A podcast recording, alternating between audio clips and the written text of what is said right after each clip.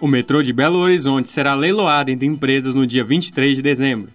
BH amanhece nublada e volta a ter dias de chuva intensa. Ministério Público de Minas Gerais pede a proibição de eventos no Mineirão. Acidente grave com carro de família acaba em morte na BR-365 em Minas Gerais. Em Betim, homem sai para beber e agride o pai após voltar para casa. Bom dia, o programa Giro da Cidade está no ar.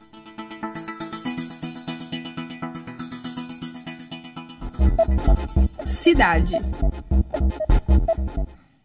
Após dias muito quentes e ensolarados, a capital mineira vira palco de dias chuvosos cada vez mais próximos do verão. Não é isso mesmo, Laura? Exatamente, Gabriel. Desde quinta-feira, Belo Horizonte vem sendo presenteada com dias de chuva. Após passar por semanas muito quentes e secas, o Instituto Nacional de Meteorologia afirma que os próximos dias não serão da mesma maneira. Temos períodos chuvosos de intensidade variada para no mínimo três dias dessa próxima semana. A máxima deve abaixar cerca de 2 graus e espera-se que a umidade aumente cerca de 20%. E o Ministério Público de Minas Gerais pede a proibição de eventos no Mineirão e gera mobilização dos frequentadores e setores de eventos para reverter o pedido. Detalhes com o repórter Vitor Parma. O Ministério Público de Minas Gerais pede a proibição de eventos no estádio do Mineirão. O setor de eventos e frequentadores do estádio pedem diálogo e revisão sobre a proibição. Ademais, neste domingo, dia 23, como forma de carinho pelo lugar, cerca de 500 pessoas deram um abraço no Mineirão. De maneira simbólica, as pessoas deram as mãos umas às outras em volta do estádio. Os atos foram acompanhados do pedido ao Ministério para que o espaço continue a receber diversas manifestações culturais e entretenimento para a capital. Conforme o Ministério, a empresa administradora do estádio precisa de licença ambiental e alvará de localização e funcionamento para receber tais atividades. A licença e alvará do estádio do Mineirão estão em vigência em até janeiro de 2023, o que, de acordo com o Ministério, só permite partidas de futebol. Desde a reforma do Mineirão na Copa do Mundo de 2014, a revitalização do espaço é considerada pelo setor de eventos um presente para a capital mineira. Repórter Victor Parma. Obrigada, Vitor. Um acidente grave com carro de família acaba em morte na BR-365, em Minas Gerais. A tragédia ocorreu próximo à cidade de Águas Boas, no norte do estado. Um casal e o filho que estavam no carro morreram no local. No veículo também tinha outras duas crianças. Mais informações com a repórter Júlia Salim. Bom dia, Laura. Bom dia, Gabriel. Neste sábado, dia 22, a BR-365 foi palco de um acidente trágico.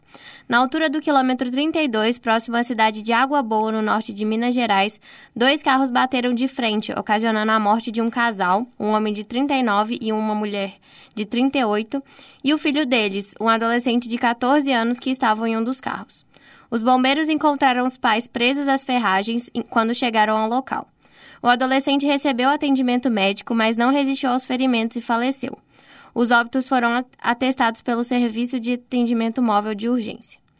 Além das vítimas fatais, no Renault Duster que conduzia a família, estavam também um menino de 7 anos que sofreu uma fratura de fêmur e foi levado ao Hospital Pronto Socorro Santa Casa, e um bebê que saiu do acidente sem nenhum ferimento. O motorista do outro carro, uma Mitsubishi L2000, tinha 67 anos e precisou ser levado de helicóptero a uma unidade hospitalar. Não há informações atualizadas sobre o estado de saúde dele. A Polícia Civil foi acionada e, em seguida, os corpos das vítimas foram entregues ao cuida aos cuidados do serviço funerário. As causas do, do acidente ainda vão ser investigadas. Repórter Júlia Salim. Obrigada, Júlia. E temos notícia direto de Betim. A polícia militar prendeu um homem que, após sair para beber, voltou para casa e agrediu o pai com uma faca. É isso mesmo, Gabriel? Exatamente, Laura. A polícia militar prendeu um homem de 54 anos que esfaqueou o próprio pai na cidade de Betim, na Grande BH. Os dois se envolveram em uma discussão e um homem, após sair para beber, cometeu a agressão. O crime aconteceu no bairro Jardim Alterosa, segunda sessão.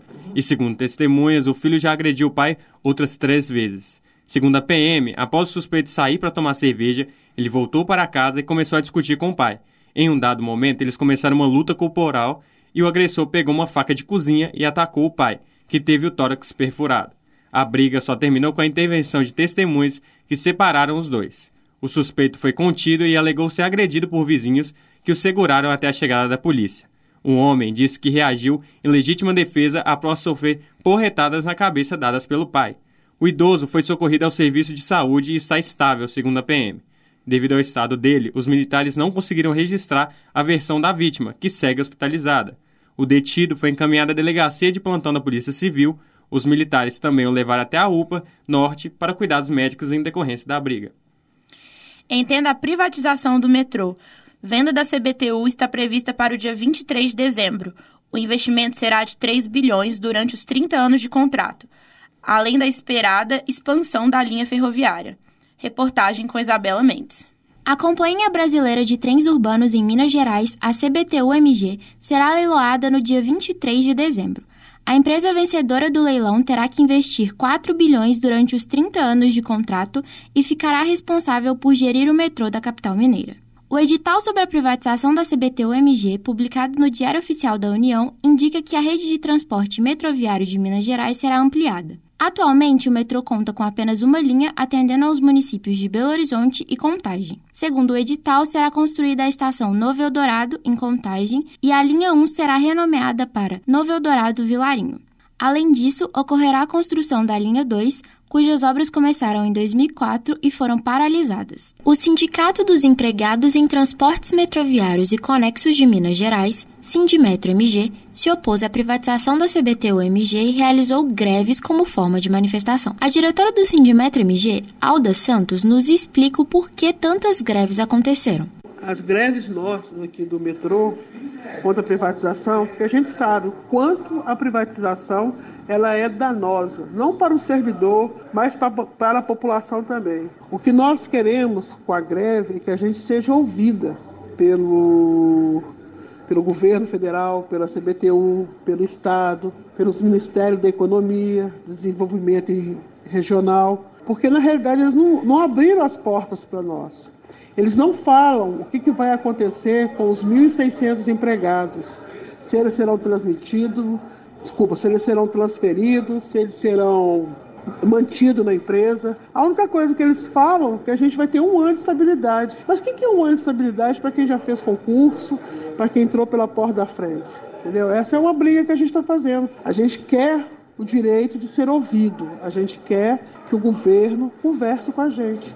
As greves, a gente sabe o quanto elas são prejudiciais para os usuários. A gente sabe disso e pede desculpa. Mas só que, infelizmente, é a única forma que a gente encontrou de fazer com que fôssemos ouvidos. A diretora também esclarece a razão pela qual o Sindimetro MG considera a privatização como danosa. Porque a gente sabe que a privatização não é uma coisa bacana, entendeu? Ela só traz, ela não é, ela, ela traz lucro para o empresário e traz prejuízo para o empregado e para o trabalhador. Porque o transporte é um direito que está na Constituição e que deveria ser utilizado não só para o trabalho, mas como lazer. Mas pelo contrário, a gente tem uma tarifa excludente. Olha o preço da tarifa aqui de Belo Horizonte do metrô, está 4,50 quando era 1,80. Então, assim, o que, os, o que os metroviários querem é que a gente tenha um transporte de qualidade, é que a gente possa ser ouvido e que a gente possa manter os nossos empregos. E a gente não está pedindo muito, não, a gente está pedindo o correto. E a privatização ela faz isso, ela é danosa. E lembrar o seguinte: o transporte ele não é mercadoria. Ele não nasceu para dar lucro, ele nasceu para transportar para o lazer e para o trabalho. Lázaro Henrique de Oliveira, que trabalha como chefe de estação no metrô, expressa sua opinião sobre a privatização.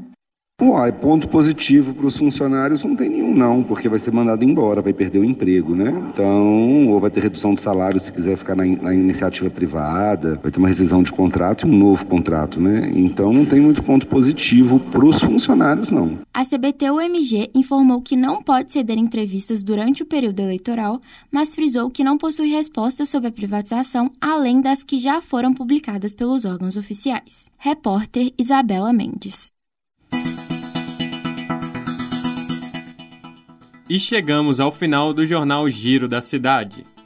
Apresentação: Gabriel Souza e Laura Serafim. Produção: Letícia Oliveira, Isabela Mendes, Júlia Salim e Vitor Parma. Trabalhos técnicos: Clara Costa, Arthur Rocha e Giovanna Orsini. Coordenação: Getúlio Nuremberg. Obrigado pela audiência e até a próxima.